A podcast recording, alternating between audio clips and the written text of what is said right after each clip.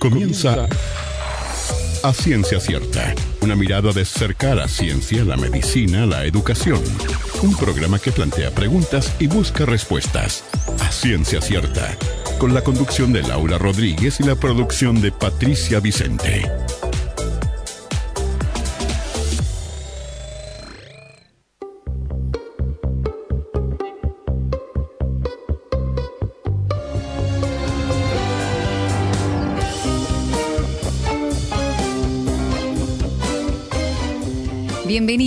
A un nuevo programa de Ciencia Cierta. Buen sábado para todos. Patricia Vicente. Volví, acá estoy. Bueno, me alegro. Una semana de licencia, cortita, pero qué lindo. Qué sí, por eso. Yo tenía miedo que le agarrara el gustito. Es el mejor estado del ser humano, la licencia.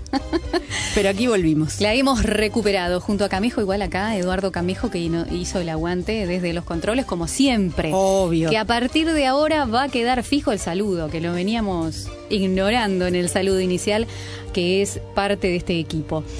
Vamos a tener en este programa primero un contacto que no hemos tenido hasta ahora y No. si habrá grandes divulgadores de la ciencia y que se las han rebuscado para hacerlo atractivo, para llegar a los jóvenes, para llegar a todo el mundo. ¿Y de quién estamos hablando? De los genios de bardo científico, que cumplen cinco años, como ellos dicen, siempre lustro, nunca ilustres.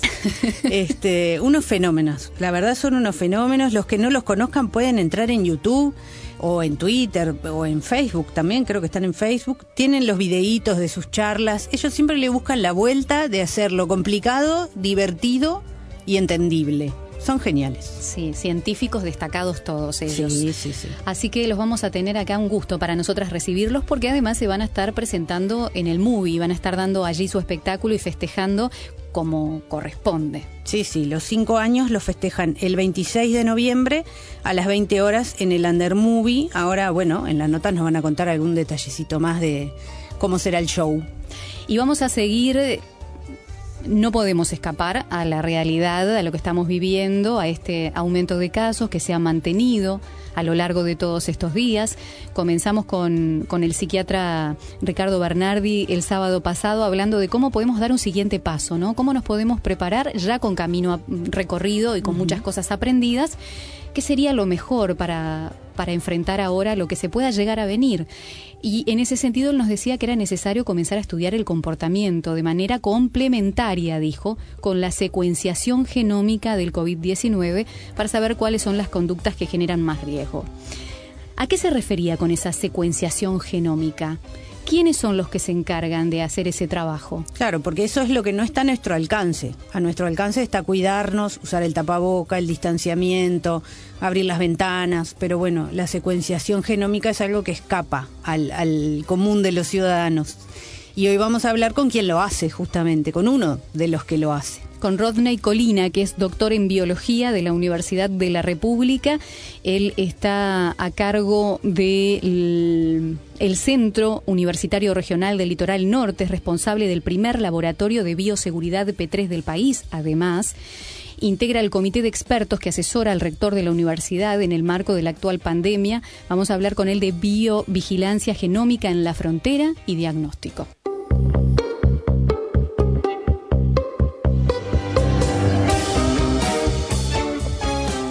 Colina, buenas tardes, bienvenido a Ciencia Cierta. Buenas tardes, mucho gusto. Vamos, como dejábamos la, la pregunta planteada, o por lo menos la inquietud. Biovigilancia genómica en la frontera. ¿Cómo es el trabajo que se realiza en la, en la frontera? ¿Cómo es este proyecto de estudiar el ARN del virus, del, del COVID-19? ¿Cómo es esto? Bien, este, paso a explicar este, brevemente cómo, cómo funciona. Eh, yo les cuento, eh, inicialmente comenzamos con, con el diagnóstico de, coronavirus en nuestro laboratorio acá en Salto, para todos los departamentos del litoral, fronterizos con Argentina y los del norte, fronterizos con Brasil. Posteriormente armamos un laboratorio diagnóstico en Coniña, Laudelar y el Ministerio de Ganadería en Tacuarembó y posteriormente otro en Rocha, que es 100% velar, eh, a partir de los cuales comenzamos a hacer el diagnóstico de coronavirus en departamentos fronterizos. Eh, test, que podemos hacer es un test molecular que, que, se, que se basa en el desarrollo que hicieron los colegas Gonzalo Moratorio y Pilar Moreno en el Centro de Investigaciones Nucleares de la Facultad de Ciencias y el Instituto Pasteur de Montevideo, con ese test diagnóstico nosotros podemos analizar los hisopados diarios que nos envían los distintos prestadores de salud. Cuando las muestras nos dan positivas, lo que se hace es, este, se estudia el genoma viral haciendo la secuenciación del genoma completo de estos virus y de esa manera se pueden hacer comparaciones entre las secuencias genómicas que están en una base de datos de todo el mundo y que por supuesto están también las secuencias de la, de la región, de Argentina y Brasil, y en particular de las zonas fronterizas con Uruguay, de, los, de, las instituciones que están secuenciando estos virus. Entonces, esto nos permite saber por, por similitud genómica y por diferencias genómicas, debido a que el virus va mutando en el tiempo, podemos conocer exactamente cómo son este, esas cadenas de transmisión entre las personas y conocer con exactitud este, por dónde están ingresando las cepas a Uruguay y cómo se están dispersando a lo largo del tiempo y, de, y del territorio. De esa manera hicimos un trabajo conjunto con el Instituto Pasteur, con el laboratorio que dirige la, la doctora Lucía Spagender, junto con el doctor Gonzalo Bello del Instituto Fiocruz, eh, nuestro grupo acá en Salto, Diana Mir, del Laboratorio de Genómica este, y de Informática de acá Litoral, este, junto con el Instituto Clemente Estable, con el doctor este, y eh, en algún momento secuenciamos también con el Laboratorio de Genética de la Facultad de Ciencias. Todo este trabajo, eh, decías algo muy importante, ¿no? Eh, el saber cómo se comporta, cuál es la cepa, cómo ingresó y también el conocer la naturaleza de los distintos brotes, por ejemplo. Exactamente, eh, eso es fundamental. Este, hay algo que quiero hacer hincapié acá, este proyecto se llama Proyecto Frontera, que, que fue financiado a partir de un llamado concursable que hubo, este, nos permite el estudio específicamente de todas aquellas personas este, que han sido infectadas por este virus y que han sido infectadas principalmente en, en las zonas de frontera donde ha habido muchos brotes o algunos por lo menos importantes. Sí, ahora estamos con, con Rivera, ¿no?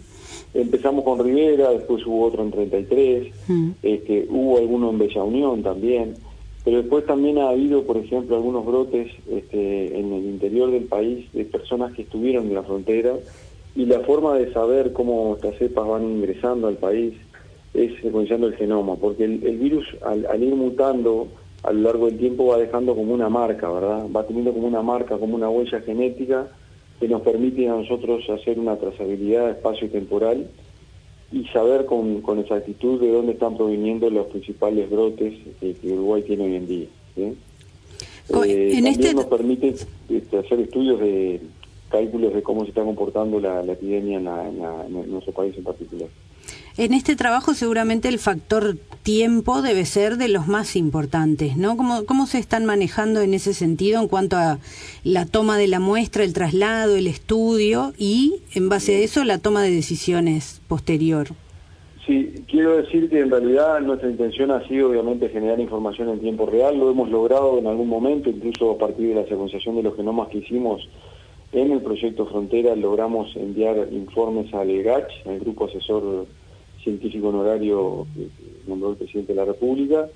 Eh, pero ¿qué pasa? Eh, luego, eh, hoy en día nos encontramos que, ya el proyecto no tiene financiación, se ha hecho un planteo concreto también a, las autoridades para que, para que este tipo de estudios, no solo para nuestros grupos que están trabajando, sino también otros grupos que pueden hacer la secuenciación de los genomas, puedan hacer este, en tiempo real estos estudios y hacer un trabajo coordinado a nivel nacional, pero bueno, no, no hemos logrado todavía tener recursos económicos para poder hacer esto en tiempo real, que sería lo ideal, ¿verdad? Porque de esa manera se pueden hacer recomendaciones este, a las autoridades nacionales, por ejemplo, para, para poder mitigar y cortar las cadenas de transmisión. O sea que ahora lo siguen haciendo, pero los resultados llegan eh, en, por diferido, digamos. Sí, actualmente estamos haciendo brotes que ocurrieron y estamos describiendo cómo ha sido la epidemiología molecular del virus desde las zonas de frontera hacia adentro del Uruguay, este, desde que comenzó la pandemia hasta ahora. Pero lo ideal sería hacerlo en tiempo real. Como les comentaba, lo logramos hacer en un momento, durante mayo, junio y julio logramos hacerlo así, pero después nos quedamos sin fondos, porque tiene su costo, obviamente, esto no son no son este, técnicas baratas de, sustentar. Claro, eh, son necesarios recursos, ¿no? Como, como decías, y también eh, para este, como vos decías, trabajar en tiempo real, que, mm, ¿cómo es el, la llegada de las muestras y demás? Hay que identificarlas, los, los datos, cómo tienen que ser para que ustedes los puedan estudiar. Bien, eh, quiero destacar que en el marco de este proyecto, una de los temas que, de los objetivos que también se lograron fue desarrollar las capacidades de secuenciación genómica acá en el laboratorio en Salto. Vino el equipo del Instituto Pasteur, dirigido por la doctora Spangenberg, y nos eh, brindó un curso junto con su equipo de capacitación y tenemos el equipamiento para hacerlo.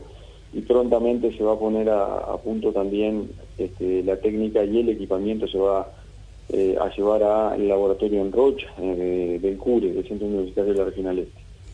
Eh, los datos con los que contamos normalmente son la ubicación geográfica de la persona y lo que contamos es aproximadamente tenemos una idea del tiempo estimado de exposición que la persona tuvo desde el evento inicial. Si, por ejemplo, nos permite saber con cierta exactitud cruzar los datos de la secuencia genómica con los datos de movilidad de esa persona este, en particular, por ejemplo, ha pasado que algunas personas este, se han movido desde Brasil, pero desde, zonas más lejanas, desde San Pablo, incluso de Río de Janeiro, y han ingresado a nuestro país este, a través de la frontera norte, ¿verdad? Entonces, eh, cruzando todos estos datos se puede saber con exactitud este, dónde, dónde y cómo están ocurriendo los ingresos de cepas, de nuevas cepas al Uruguay, teniendo en cuenta que la frontera con Argentina está cerrada, ¿verdad? Claro si bien hoy en día están ingresando nuevamente turistas, este, consiguiendo los protocolos debidos, y uruguayos que viven en el exterior, ¿verdad? Claro. Sí, será importante obtener esos fondos eh, con, vistas para la temporada, ¿no? Porque ahí sí que va a entrar gente. Y la realización en tiempo real sería clave. Claro, nosotros estimamos que, o sea, yo cuando digo que son cuestiones caras, son cuestiones caras para sustentar por parte de nuestros laboratorios universitarios o del propio Instituto Pasteur eh, o implemente estable, eh, no son caras para el, para el, para los fondos que tienen este, eh, que tiene el país, por ejemplo, destinado a, cuestiones de ciencia y tecnología. O sea, estamos hablando de, fondos que, son perfectamente financiables y coordinables en, cuanto a su uso. Creo que sí, que, que, generaría que generaría una información muy valiosa y nos permitiría también este, seguir de cerca otras preguntas que, que se pueden llegar a responder a partir de la secuenciación. Por ejemplo, la eficiencia de los métodos diagnósticos que estamos usando, porque el virus va mutando y puede ocurrir que haya algunas mutaciones que disminuyan la sensibilidad del método que utilizamos. También puede ocurrir que haya mutaciones en el genoma, como se han encontrado algunas que estén asociadas con una posible capacidad aumentada de transmisión del virus entre personas, entre otras cosas, o resistencia a los futuros tratamientos, en fin. Eh, se genera información muy valiosa, ¿verdad? Claro. Sí, esta información que, como vos decías, es todo un proceso que hay que entender, ¿no? Se genera la información, pero que a su vez es transmitida a las autoridades para que también de esa manera se generen y se tomen las decisiones y las políticas públicas. Porque lo que todos queremos... Ese ajuste de perillas, ¿no? Claro. Se toma en base a información, claramente. Claro. Sí, sí, totalmente. Entonces es necesario esto, como vos decís, en tiempo real, complementar la información y tal vez no tener que decir, cerramos todo, sino sabiendo por dónde está entrando, cuáles son las cepas que vienen, conociendo este árbol de gente que caso cero y después sabiendo cómo se ramificó o dónde está concentrado el foco, controlar de por foco, ¿no? Exactamente, sabiendo las, por eso digo, hablaba del testeo también, que es un tema no menor, súper importante eh, porque desde el momento en que eh, el, testeo se hace en tiempo real, o sea, se hace diariamente a nivel país, como ustedes saben, y a partir de ahí sabemos cuáles son las muestras positivas. Si se pudiera tomar, este, debido a que aún son pocas positivas por día, por suerte, un, mecanismo en el cual esas muestras se secuenciaran sistemáticamente, este, tendríamos una información muy valiosa como país, ¿verdad? Este, en un modelo de país que ha, logrado controlar eh, eficientemente las cadenas de transmisión y ha logrado mitigar y cuarentenar este, a las personas y mitigar la transmisión del virus. Hoy, antes de, hacer la nota, comentábamos un poco con Laura y nos, surgía la duda de si justamente esta capacidad alta de, testeo que estamos teniendo y este seguimiento, que bueno, ahora no se hace en tiempo real, pero se viene haciendo, si esa es la clave del éxito, comparando, por ejemplo, con Argentina, con Brasil, que han tenido situaciones totalmente, no sé, no sé si decirle catastróficas, pero los números son tremendos y no sé cómo trabajaron ellos distinto, capaz que eh, si hubieran hecho esto mismo que hacemos nosotros les hubiera ido mejor. Sí, yo voy a hacer este eh, un comentario respecto a esto que, es un poco antipático y es que en realidad todavía la pelea no está ganada. No, claro. Eh, estamos, este, como dice el profesor Ray, jugando en la altura de la paz y todavía creemos que no terminó el primer tiempo y tenemos un empate por ahora. Ahora, el tema es que nos queda el verano por delante que va a ser un gran desafío este, y nos queda también seguir concientizando a la población de que no se puede soltar, de que no puede bajar la guardia porque este virus se transmite muy eficientemente entre las personas. Hay un pool de personas que no desarrollan síntomas y que los transmiten. Y después lo otro es que eh, tenemos un sistema de salud que si bien es bueno y es robusto, puede saturarse también en caso de que se nos vaya de la mano.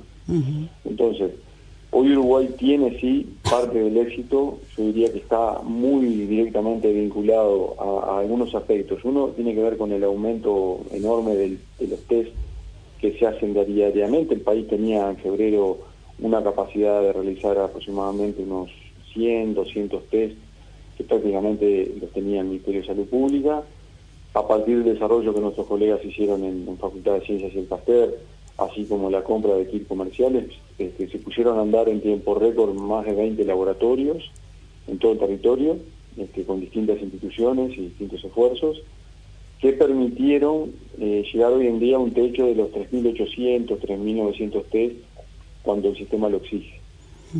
Cantidad que incluso se podría aumentar este, prácticamente al doble en caso de ser necesario, obviamente contratando personal y teniendo los insumos y demás.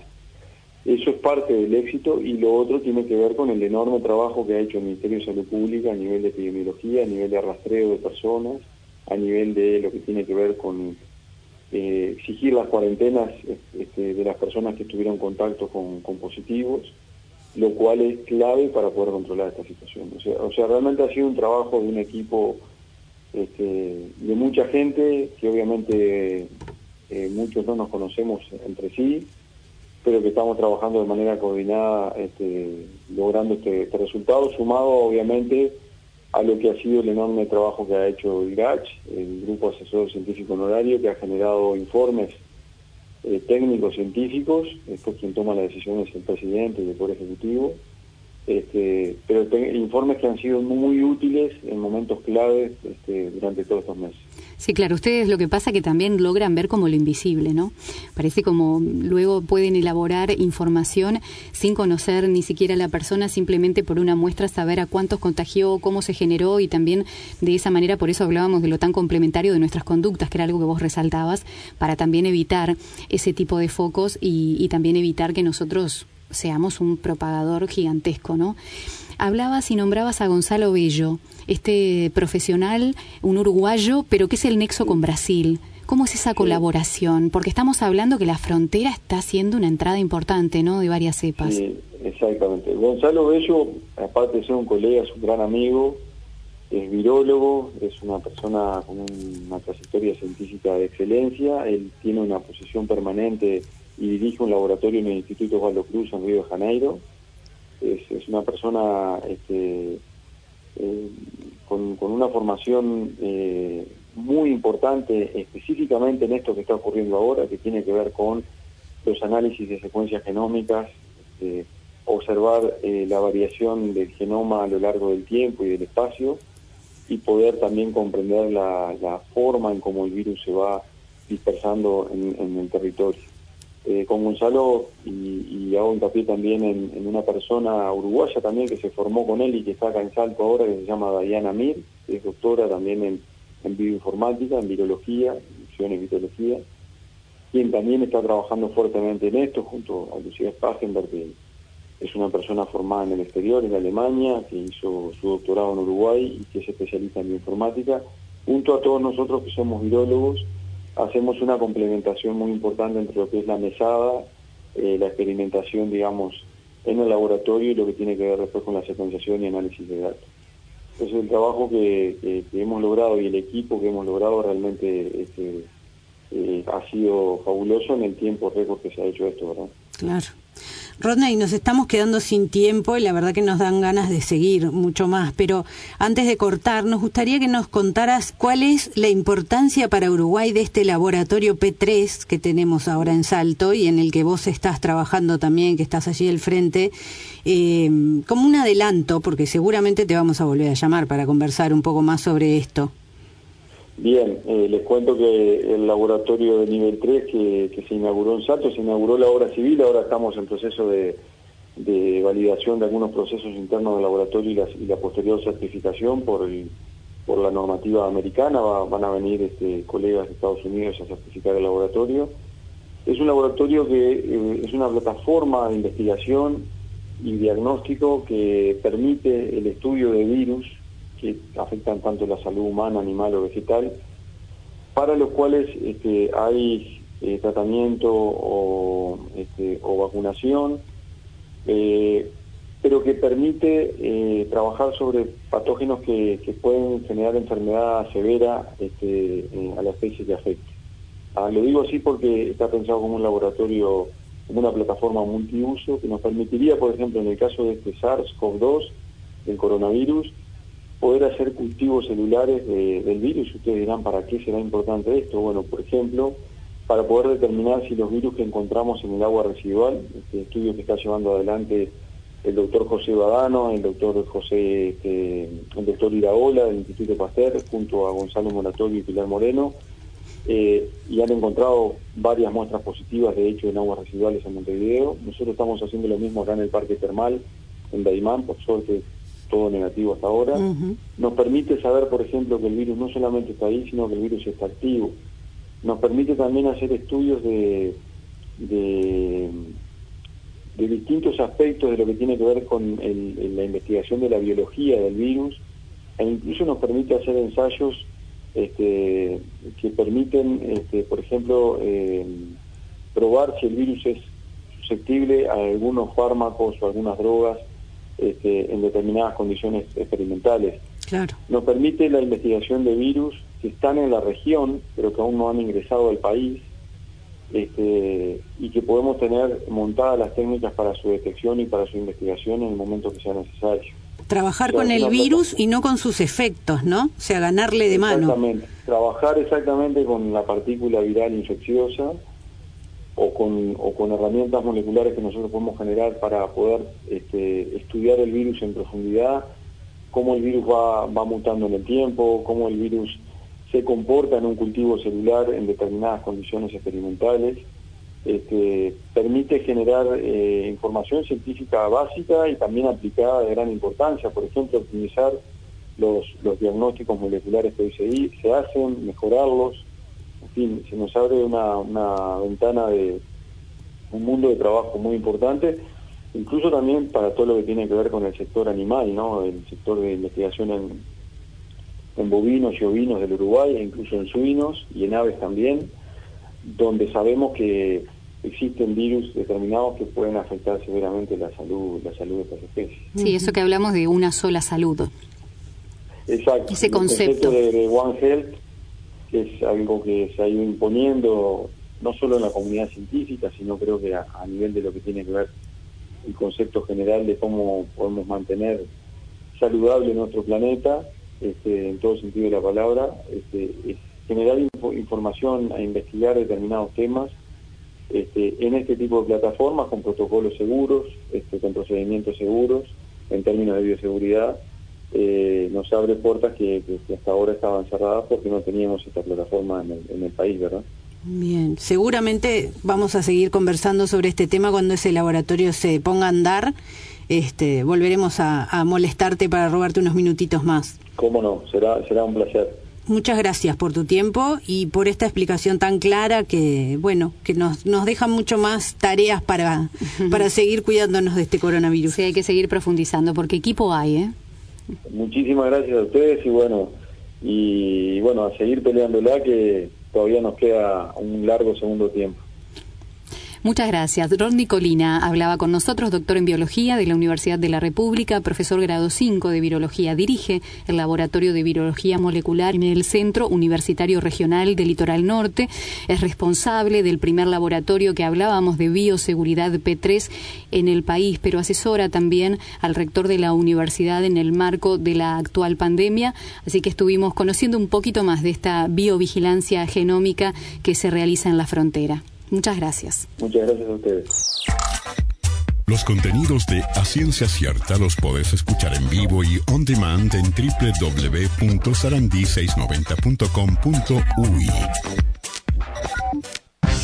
Más comunicación, más interactiva, más radio. Siempre Sarandí. Ahora en A Ciencia Cierta, en Foco. En Foco mucho más que una entrevista.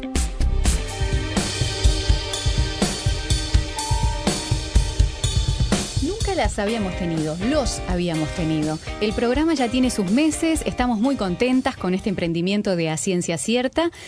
Pero ¿cómo no vamos a tener a Bardo Científico que prácticamente han sido los que le han venido remando incluso antes de todo de toda esta locura de la pandemia, tratando de llegar y hay una frase que me gusta mucho que es que apuntan a la apropiación social de la ciencia. Y para eso hay que hay que echar mano a todo. No solo al conocimiento que lo tienen, todos, unas grandes carreras, investigadores en el exterior y aquí en nuestro país, sino también al humor, a la actuación, a, todo lo que encontraron a mano y fueron manoteando. Pero para eso tenemos el placer de recibir en este sábado a Soledad Machado, que es química, Después te voy a preguntar de todas estas otras aptitudes que tenés. Después te voy a preguntar de, del crochet y de la página web y de usar las palabras bien complicadas, que para eso hay que hacer un otro máster especial. Pero ama comunicar y, divulgar la ciencia, que eso es básico. Pero además es magíster en comunicación científica. Acaba de llegar de Canadá con todos esos estudios, así que es un placer, Soledad. Bienvenida. Muchas gracias, Laura. Por otro lado, Lucía Brignoni, que Lucía es de las mías, porque comenzó siendo reidora honoraria. Eso es buenísimo, porque viste acá en la radio, por ejemplo, están por echarme. Pero, pero en esto funciona buenísimo. Licenciada en bioquímica de la Universidad de la República, estudiante de doctorado en ciencias biológicas de PEDESIVA, opción genética, trabaja en la Facultad de Medicina y el Hospital de Clínicas, da clases de genética y además investigan cáncer de mama. Mirá qué tema y en estos días además que ha estado muy presente. Bienvenida Lucía. Muchas gracias Laura. Y ya del arranque de esta nota fue un descontrol. Bardo Científico cumple cinco años. Sí. ¿Cómo ven ustedes este y en este año tan particular todo ese proceso de haber creado ese grupo hasta ahora? Bueno, eh, yo soy integrante fundadora del colectivo Bardo Científico. Nosotros nos conocimos en 2015 en un curso para aprender a contar la ciencia de una manera un poco diferente. Y los que nos acercamos, obviamente, teníamos algún interés por comunicar la ciencia de maneras distintas y nos empezamos a juntar y ahora pasaron cinco años y estamos acá y es, es bastante increíble que haya surgido algo así desde el amor por comunicar, por contar la ciencia y buscando herramientas de cuentacuentos, de stand-up, de teatro, de todo lo que le podemos agarrar mano. Eh, siempre tratamos de, formarnos, incluso hacemos todos los años formaciones para seguir mejorando como grupo. Y en estos últimos años tenemos acá a Lucia, que fue literalmente nuestra reidora honoraria, fan, que llegó a ser integrante del grupo, así que quizás ella te puede contar un poco más de estos años más recientes, cómo, cómo se ha vivido el grupo. Eh, bueno, eh, como dijo Sole, este, uno empieza como fan y después este, hace una carrera meteórica porque de un día para el otro este, esta misma gente fabulosa eh, hizo un curso para, bueno, para transmitir todo lo que ellos saben a otras personas. Y bueno, y ahí con un grupo bastante grande de gente eh, hicimos ese curso. Somos la primera generación de egresados del curso de comunicación científica. Eh, y algunos además tuvimos la oportunidad de incorporarnos al grupo. yo ya hace dos años que estoy en esto y en los últimos años lo que se lo que se ha intentado es eh, cada vez acercarse más eh, al, público en general. Eh, la idea siempre es, como vos dijiste, esa frase de la apropiación cultural, de que todo el mundo pueda recibir los conocimientos científicos, que se pierda esa idea de que es algo súper difícil, re complicado, que tenés que ser borderline genio para entender y también este tratar de a su vez hacerlo con humor y con una perspectiva este, para para todo el mundo, ¿no? Eh, es, bueno, como un combo. te divertís y aprendes un montón. Claro, y, y, vos hablabas y decías apropiación y cultural, más que Mm, hablábamos de lo social, pero lo cultural y cómo nos cuesta asociar también la ciencia a nuestra cultura, que es parte de nuestra cultura, la ciencia. Exacto. Eso es un factor fundamental, ¿no? Es, es fundamental y yo creo que ahora eh, la pandemia lo ha puesto mucho de relieve, eh, la necesidad que hay de, tener una formación eh, sólida. No necesariamente ser experto, sino este poder comprender a veces temas medio básicos. Eh, y poder diferenciar a veces este, lo real de, la mentira o del mm. engaño o las fake news que están ahora como muy en boga. Eh, y a todo eso también se apunta, ¿no? Este, como a que cualquiera pueda tener las herramientas para, para poder informarse y en el caso de, por ejemplo, una pandemia, cuidarse correctamente. Mm. Sí, y además en cuestiones de ciencia, como tú muy bien decías, hay esa idea de que o sos de números o sos de letras, pero después cuando vos entrás a una, una carrera de ciencias descubrís que la matemática también tiene letras y ahí decís, bueno, está, ya fue todo. Y en realidad no son... Estoy perdido. Estoy perdido, ya, ya, ya está, ya pasó.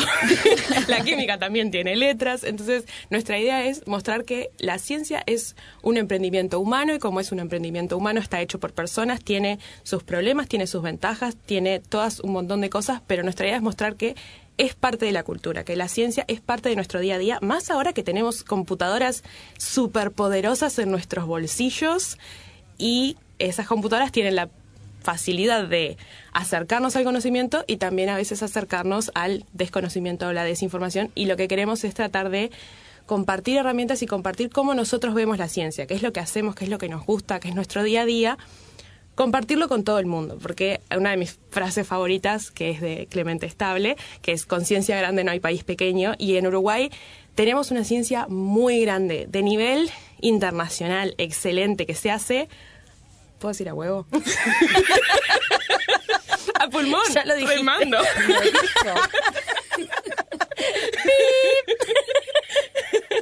Pero además, fíjate vos lo que esto, esto, ay, que venga Vicente.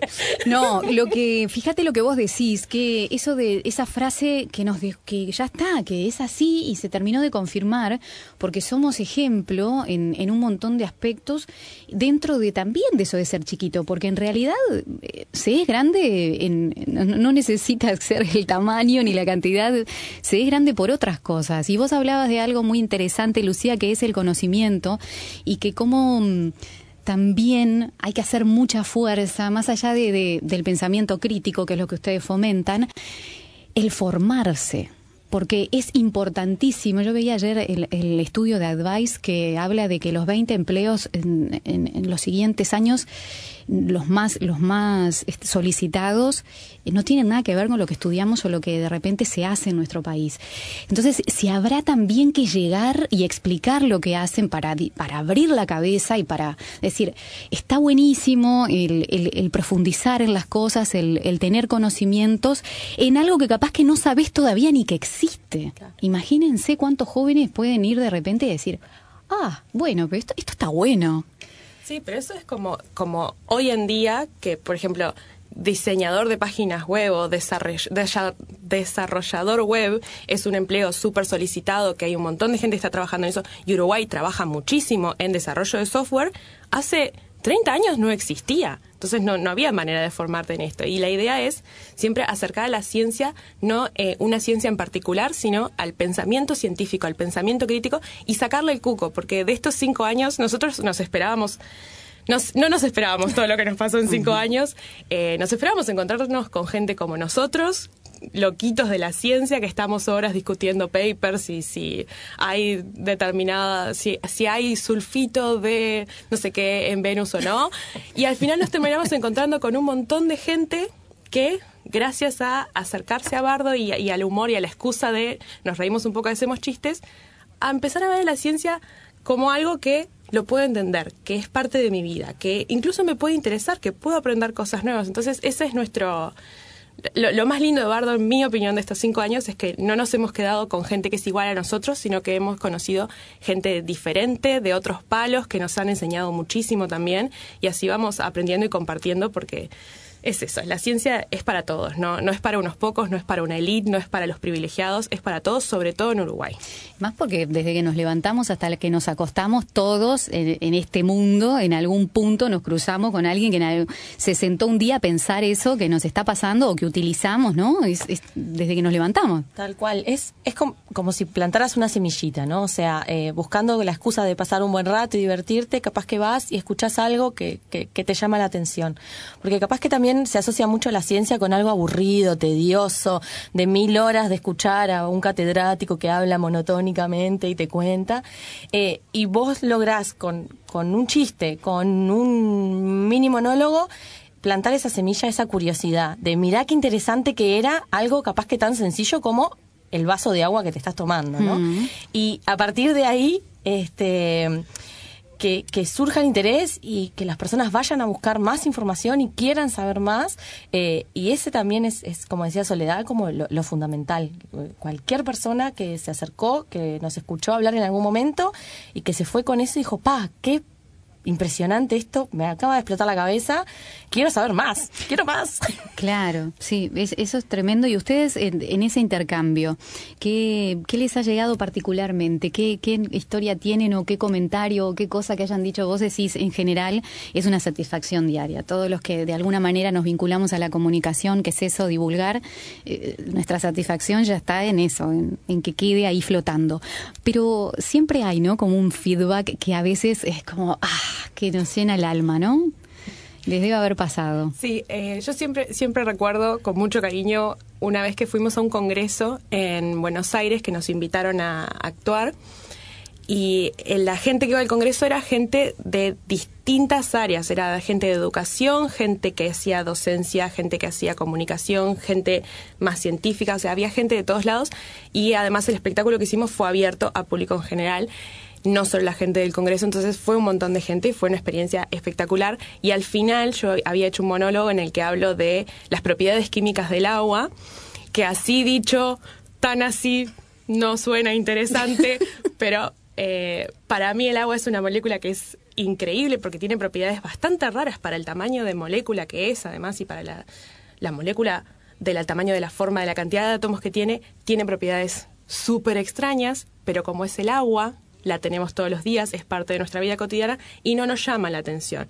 Entonces lo que hago es, eh, para ejemplificar por qué las propiedades son de esa manera, le pido a personas del público que eh, cuando lo hice acá en el Centro Cultural de España, Lucía fue una de mis voluntarias. Fue molécula de agua por un fue día. molécula de agua por un día. claro, la reidora honoraria. La reidora honoraria, antes de ser barda. Se me acerca al final del show un, un señor mayor, no quiero decir más que mayor, eh, avanzado en años, lágrimas en los ojos, y me dice, yo pensé que nunca iba a entender un concepto de ciencia, pero gracias a vos que hiciste esta danza del agua, ah. ahora lo entendí y me, me cambió la perspectiva de una cosa que nunca me hubiese imaginado. Es como que se levantó ese día y no se hubiese imaginado que iba a entender un concepto de química que le iba a cambiar la perspectiva de la vida a raíz de un baile de química. Y eso es una cosa que yo en lo personal guardo así eh, en mi corazón porque fue, fue un momento muy lindo de decir, estamos yendo por el camino que está bueno. Porque nosotros hacemos bardo porque nos gusta, nosotros nos divertimos entre nosotros, vamos a los ensayos y nuestra primera línea de defensa contra el aburrimiento somos nosotros mismos. Nosotros en los ensayos nos matamos de la risa. Claro. Y, y es eso, y eso, eso se nota y se contagia. Sí, porque además volvemos a lo mismo. Si puede ser que también muchos crean, no, esto es para gente que tiene un nivel, eh, un coeficiente intelectual o más alto, o son demasiado, no, no, no es, son, no son cabezas como las de todos, piensan diferente, ¿no? Es como esa cosa, no. Pensamos en comida más seguido. Dicen malas palabras también. Eh, pero, claro, ¿viste? Y, y de repente, no, no, no es así. ¿Y, y a vos qué te ha pasado, Lucía? Además de Eh, matarte de la risa, de ser Yo no, tengo una, una trayectoria tan extensa como Soledad. Este, capaz que eh, lo más gratificante que me ha pasado es eh, miembros de mi familia que cuando yo dije que iba a estudiar licenciatura en bioquímica y me decían, pero eso qué es y después de qué trabajás y qué ibas a hacer, un día me dijeron, ahora entiendo Ah, lo que estudiaste, lo que haces, a qué te dedicas, por lo menos una parte, ¿no? Este, ta. Y eso... Sí. eh, que, que mil explicaciones previas nunca lo había logrado.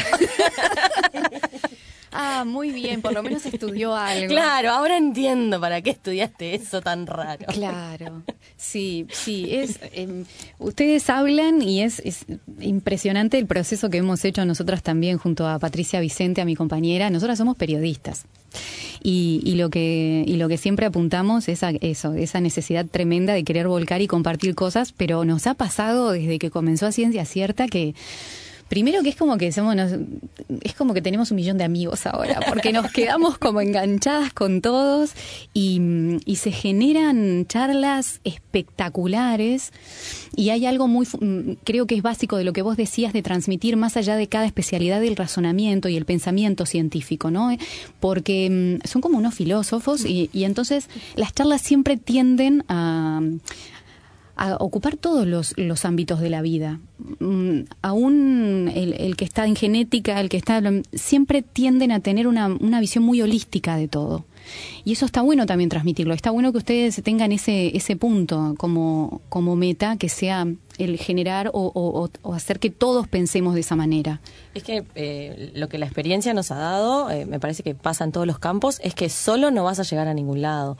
Eh, tenés que incluir a, a otras personas, tenés que tener este, distintos puntos de vista, incluso un problema que, lo podemos pensar como que sería lineal, en realidad siempre se puede mirar desde muchos lados, siempre el aporte de alguien que, que tiene una especialidad distinta a la tuya te va a sumar, y eso pasa cuando uno investiga y también cuando hace un monólogo, porque el proceso nuestro eh, de, de crear textos y, y de crear este, lo, lo que queremos contar siempre recibe el apoyo de los otros que, que nos critican, pero es siempre es una crítica constructiva eh, y que se toman la molestia de, de pensarlo desde distintos puntos de vista y de aportarnos para que eso que queremos transmitir cumpla el objetivo que es que sea sencillo, que se entienda, que, que divierta y que, y que transmita un concepto. Con que transmita un concepto estamos este, del otro lado. Por ejemplo, Soledad, eh, investigadora de la Cátedra de Radioquímica. Te escucho. Eso, eh, ¿Hay una danza para esto? cuando era joven. En otra vida. Sí, eso fue eh, mi, mi tesis de la licenciatura de química. La hice de síntesis y caracterización de nanopartículas. Que las nanopartículas son partículas que son muy chiquititas, miden entre 0 y 100 nanómetros. Y para que se hagan una idea de cuánto es un nanómetro, un nanómetro es 100 veces más eh, finito que un pelo humano. Entonces, eh, mil veces más finito que un pelo humano. No se ven con los ojos, pero tienen las nanopartículas una cosa medio loca que a, esos tamaños se comportan de maneras extrañas. Entonces, por ejemplo, las nanopartículas de plata, que fue la investigación que hice antes de la de radioquímica, eh, cuando son nanopartículas, en vez de ser plateadas, como es la plata que conocemos de las joyas, eh, las nanopartículas de plata son rojas o son amarillas, a veces son verdes, se comportan distinto, tienen otras propiedades diferentes. Entonces lo que hice fue estudiar nanopartículas de sulfuro de estaño con la, el objetivo de mejorar celdas solares. Es una investigación bastante académica, de grado, y, y, ta, y después abandoné mis, mi, mi túnica y mis lentes para irme a, a Canadá a aprender cómo comunicar ciencia eh, más formalmente. Y ahora esa es la, la investigación que estoy haciendo es más de psicología, de aprendizaje, de un montón de otras cosas, pero me, me tengo todo el bagaje de la vida en el laboratorio, de aprender de gente. Entonces, sí, eh, puedo contarles cosas de radioquímica, montones, pero no soy experta ni ahí. Hay gente que sabe muchísimo más que yo y la clave en ciencias, por lo menos para mí, no es saber, es tener el teléfono del que sabe. Entonces, decís, che, tengo esta, esta duda. Entonces, cuando, si fuese a hacer un monólogo de radioquímica, por ejemplo, no lo haría sola, iría a preguntar a la gente de radioquímica, esta idea que yo tengo está bien, tiene sentido, porque nosotros si bien usamos el humor y usamos cuentacuentos y usamos teatro y usamos un montón de herramientas, usamos danza contemporánea. eh, por ejemplo. por ejemplo. Usamos a Lucía. Usamos, usamos literalmente a nuestra audiencia. Es usada. La ciencia cierta. Eh, nuestra idea es que el rigor científico es lo más importante. Claro. Porque es bardo científico. Bardo viene de, de, los bardos de la Edad Media que contaban historias de pueblo en pueblo. Nosotros contamos historias de pueblo en pueblo, pero tienen que ser científicamente rigurosas. Y que me, nos dicen que nos tenemos que ir. Pero para, Lucía, hay algo muy interesante en cuanto a... Um, porque ella delargó todo, sí. dijo, está, lo mío, lo mío es comunicar, que está bueno también, porque que el que no entre, que el que entre a estudiar algo no crea que ahí se va a quedar, claro. que también sepa que a lo largo de la carrera, de la vida, uno se transforma, no es, no, no está todo grabado en piedra, no, no es que la decisión, porque vieron que uno toma decisiones que le parece que a esa edad, con, yo que sé, con 17, 18 años, decís, me equivoco y me arruino la vida, y no, no eso no. deriva, y todo el conocimiento suma y se aplica a otra y otra cosa. Y vos, Lucía, eh, en esta investigación en cáncer de mama, ¿en qué rama, en qué estás? Bien, eh, bueno, eh, con, eso de que las cosas derivan, sí, yo tengo un título de licenciada en bioquímica, pero en realidad desde muy chiquita eh, me dedico a la genética. la investigación nuestra en cáncer de mama es una investigación con base poblacional y que lo que busca es variantes de riesgo, es decir, alguna, algunos cambios chiquitos en la secuencia de unos genes particulares que este, podrían hacerte que tuvieras un riesgo aumentado para desarrollar un cáncer de mama esporádico. Es decir, en eh, no es tipo mi mamá tuvo cáncer de mama, mi abuela tuvo cáncer de mama, sino soy un evento raro en mi familia, ¿no? Eh, y todo eso se hace teniendo en cuenta que la población uruguaya, contrario a lo que se creyó por muchos años, es mestizada. Es decir, mm. no somos un trasplante de Europa directo, así, en Habla, nuestro tuvimos, territorio. Sí, hablamos hace unos días con Lucía Spangenberg con respecto a... Ah, Uruginoms. Ahí va. Le puse yo. eso mismo. Sí. Entonces, eh, teniendo todo eso en cuenta y sabiendo que la ancestría también influye en, en el riesgo, este, tratamos de buscar eso mismo, eh, poder eh, contestar una pregunta que sería eh, ¿cuál es mi riesgo de desarrollar un cáncer de mama a lo largo de la vida? Mm. Sí, esa investigación que ya vamos a abrir una rama aparte porque también se está buscando que eso llegue al sistema de salud, ¿no? Que, se, que pueda hacer ese estudio accesible a todos y, uh -huh. y, que de alguna manera bajemos, bajemos los números. Así que también es muy interesante. Las tengo que despedir, pero le voy a decir algo. Ya son mis amigas. El que se va sin que lo echen. Bueno, capaz que nos echaron. capaz que no sé. Así que ya saben, Bardo Científico, que de verdad hacía mucho que estábamos buscando esa excusa perfecta, que es el movie. El movie. El movie. Vamos a Eh, estar ¿Qué días? el 20, jueves 26 de noviembre a las 20 horas en el movie. Las entradas las consiguen en la web o el día de la función en boletería, pero yo les diría que no se duerman porque Mm. tenemos eh, cupos reducidos a raíz de la pandemia. Todas las eh, restricciones y las condiciones de salud las vamos están en la en la web porque va a ser con tapabocas, pero en la mesa van a poder sacarse tapabocas, van a poder pedir comida y todo está todo planificado para que pasen bomba. Todo pensado. Todos invitados, como dice nuestro amigo de la casa, Sergio Puglia, están todos conminados. Soledad Machado y Lucía Brignoni de Bardo Científico, un placer y son nuestras invitadas siempre. Un gusto estar gracias. acá. Muchas gracias. Los contenidos de A Ciencia Cierta los podés escuchar en vivo y on demand en www.sarandi690.com.uy. La ciencia al plato.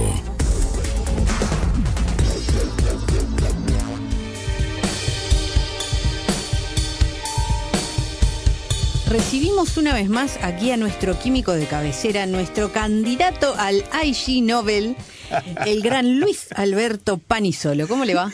Muy bien, ojalá eso, ese pronóstico se cumpliera. Ya lo vamos a concretar. Muy bien. Bueno, pero estamos aquí entonces Patricia, con una tetera humeante. Por lo pronto sí, seguimos con nuestro tecito. Más que humeante con vapor, porque en realidad no son humos, ahí está mal, es, serían vapores del agua. Esto es lo que tiene tomar el té con un químico que aclara que no es, el, no es humito, es vapor. Es para que no me critiquen después los colegas.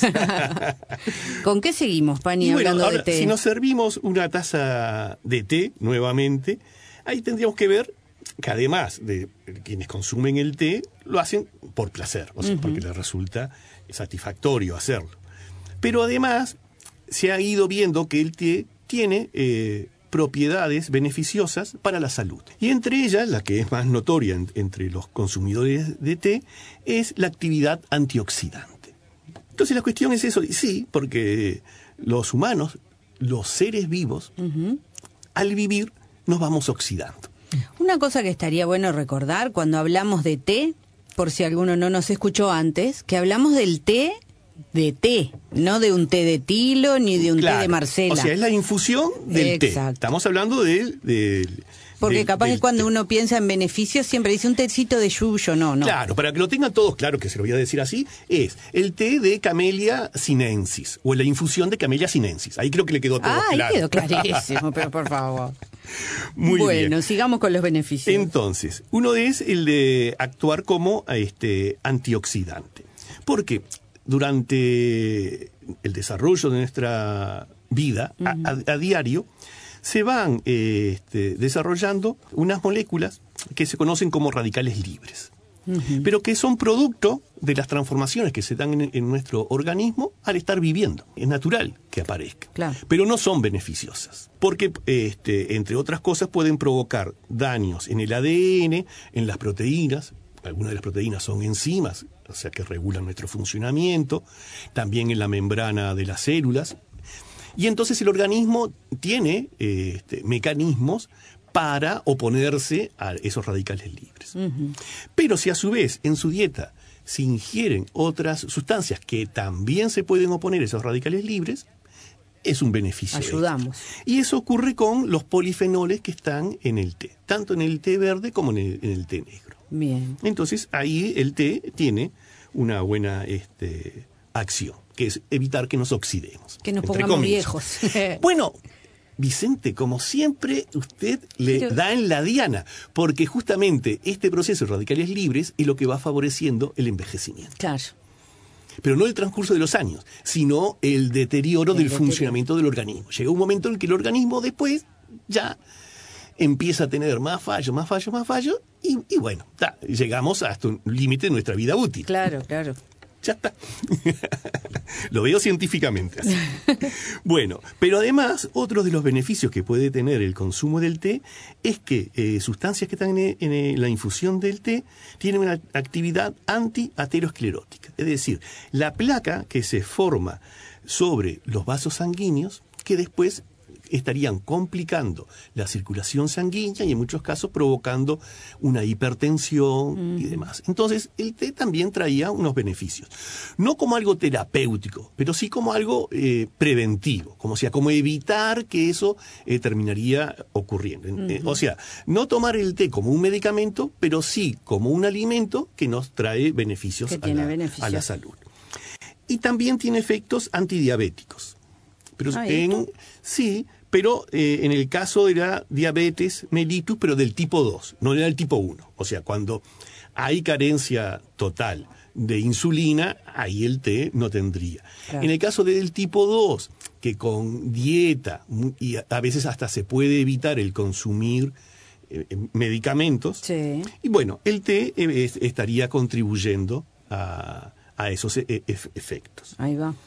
Y además puede tener una actividad antiinflamatoria, eso se ha visto, y en algunas este, tendría una, una protección, o sea, e-, evitar o posponer la aparición de enfermedades como Parkinson o como el Alzheimer. Y eso sobre todo es porque evita un daño isquémico, o sea, falta de irrigación sanguínea a nivel cerebral, o sea, evite la isquemia eh, cerebral. Entonces, Estos ahí- beneficios, yo al menos no los conocía. bueno, o sea, están, están reportados, también eso va a depender la cantidad de té que se esté consumiendo y también va a depender del individuo. No en todos los individuos va a tener que tener la- el- un mismo consumo de, de té los mismos efectos. Entonces, no lo abordemos al té como un medicamento, pero sí como una- un alimento que tomado en, en una forma regular traería unos ciertos beneficios. Es verlo en ese sentido, pero tampoco verlo como una panacea. Claro, Muy no bien. como decir tomé mucho té, no voy a tener. No, no me va a pasar nada. No, o sea, simplemente es un manejo de probabilidades. Quizás con el Exacto. consumo de té se disminuye la probabilidad de que la enfermedad se manifieste. Y esto me quedé con un pasito para atrás, Sí. ¿no? Actividad antiinflamatoria también. Sí, sí, pero lo que pasa es que tendríamos que dedicarle todo un programa, o quizás traer a Ana, mi esposa, para hablar de los procesos inflamatorios, porque, o sea, es un proceso que se da en el organismo, pero no solamente co- con, un golpe, sino que eh, en todo nuestro or- organismo. eh, procesos de reacción también provocan una inflamación.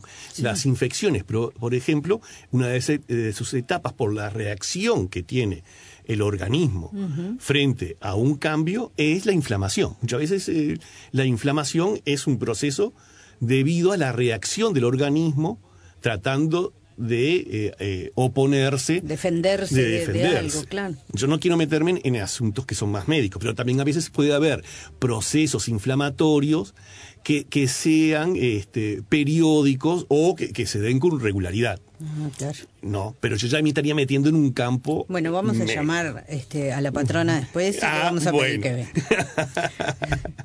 Muy bien. Entonces, y cuando decía lo de panacea, es lo siguiente. También hay a veces mu- mucha información en Internet con respecto al consumo del té y el cáncer. Y entonces, ahí yo hice como un- una búsqueda y a veces yo soy bastante escéptico. Pero entonces, si bien hay muchos trabajos, eh, no han sido concluyentes en cuanto a su eficacia. Entonces, está como muy, muy, muy debatido. Entonces yo, por lo menos, sería partidario de no afirmar eso, de que el consumo de té este, serviría para tratamientos contra, contra el cáncer. Y entonces, la cuestión es, ahora di- dijimos todo lo bueno del té, pero el té también, como muchas otras cosas, a veces puede tener su lado más oscuro. Y uno de sus lados este, oscuros es que podría traer algún perjuicio en alguna situación particular, sobre todo al ingerir té con las comidas. Es A decir, ver. con el, el ingerir té, sobre todo, o en el almuerzo o en la cena. ¿Por qué?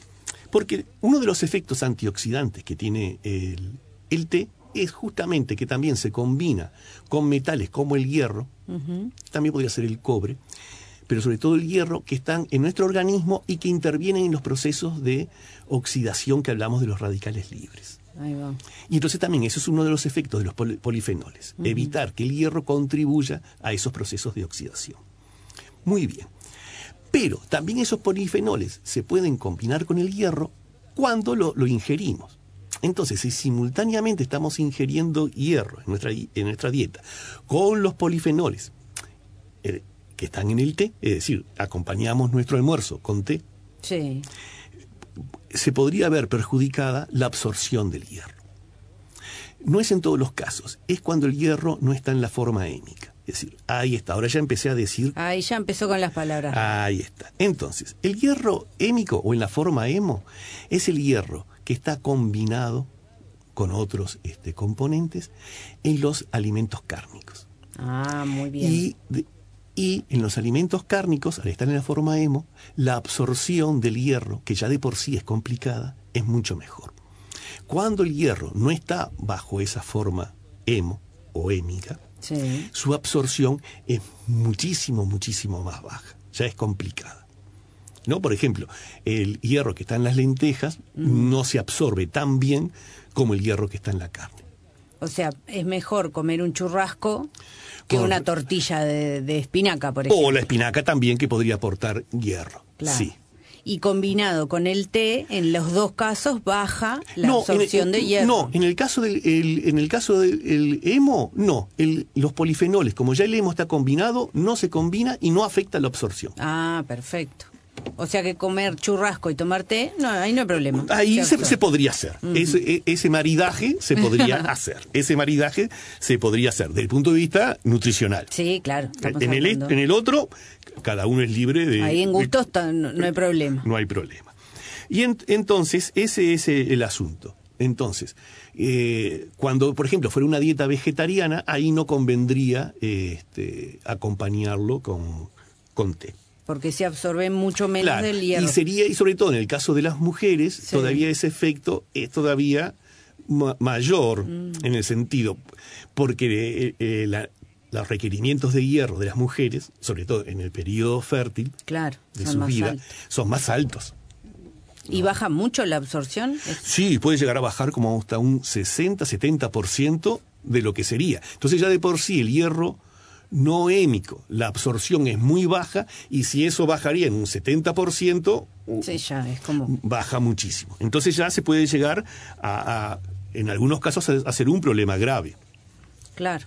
Y ahí, en caso de que la persona dijera, bueno, no, pero yo quiero consumir té, mejor que sea lejos de la comida.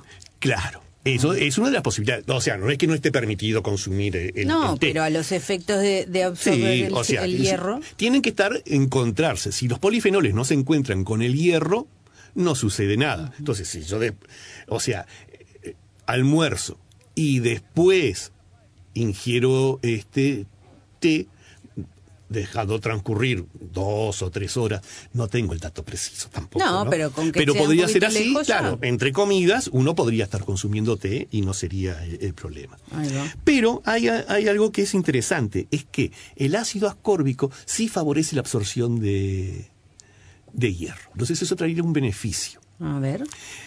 Entonces, como el ácido ascórbico se encuentra en el jugo de limón, por ejemplo. Ah. Entonces, si tomara té con limón, es- podría estar ah, disminuyendo un poco ese Esa efecto pérdida de la absorción. de absorción. Aunque lo conveniente sería entre horas y no en las comidas principales. Y entonces, ahora vamos a pasar a hablar del té con limón. Y bueno, claro, hicimos un, un pase y entonces vamos a hablar del té con limón porque muchos, eh, Pero ¿sabe qué vamos a hacer? bueno, Los vamos a dejar con las ganas. los dejamos con Nos las van a ganas. tener que escuchar la semana que viene. Bueno, entonces otra taza para la semana que viene. La semana que porque hoy no me trajo limón, la semana que viene me trae limón, así Ahí con las masitas, el té preparado. y el limón. Muy bien. Y ahora estamos esperando la dedicatoria. Bueno, la dedicatoria esta vez es para mi buena amiga Iris. Y sobre todo lo, eh, lo hago porque está todavía presente en mis recuerdos cuando fuimos a una tetería de la ciudad de Granada y Mira junto con Ana bebimos un excelente té marroquí. Pero, qué cogote. Precioso. Bueno, Iris, un saludo de A Ciencia Cierta. Y la semana que viene entonces nos tomamos el té con limón. Muy bien. Gracias, Pani. Que no va a ser marroquí. No, bueno, todo no se puede. Los contenidos de A Ciencia Cierta los podés escuchar en vivo y on demand en www.sarandí690.com.uy.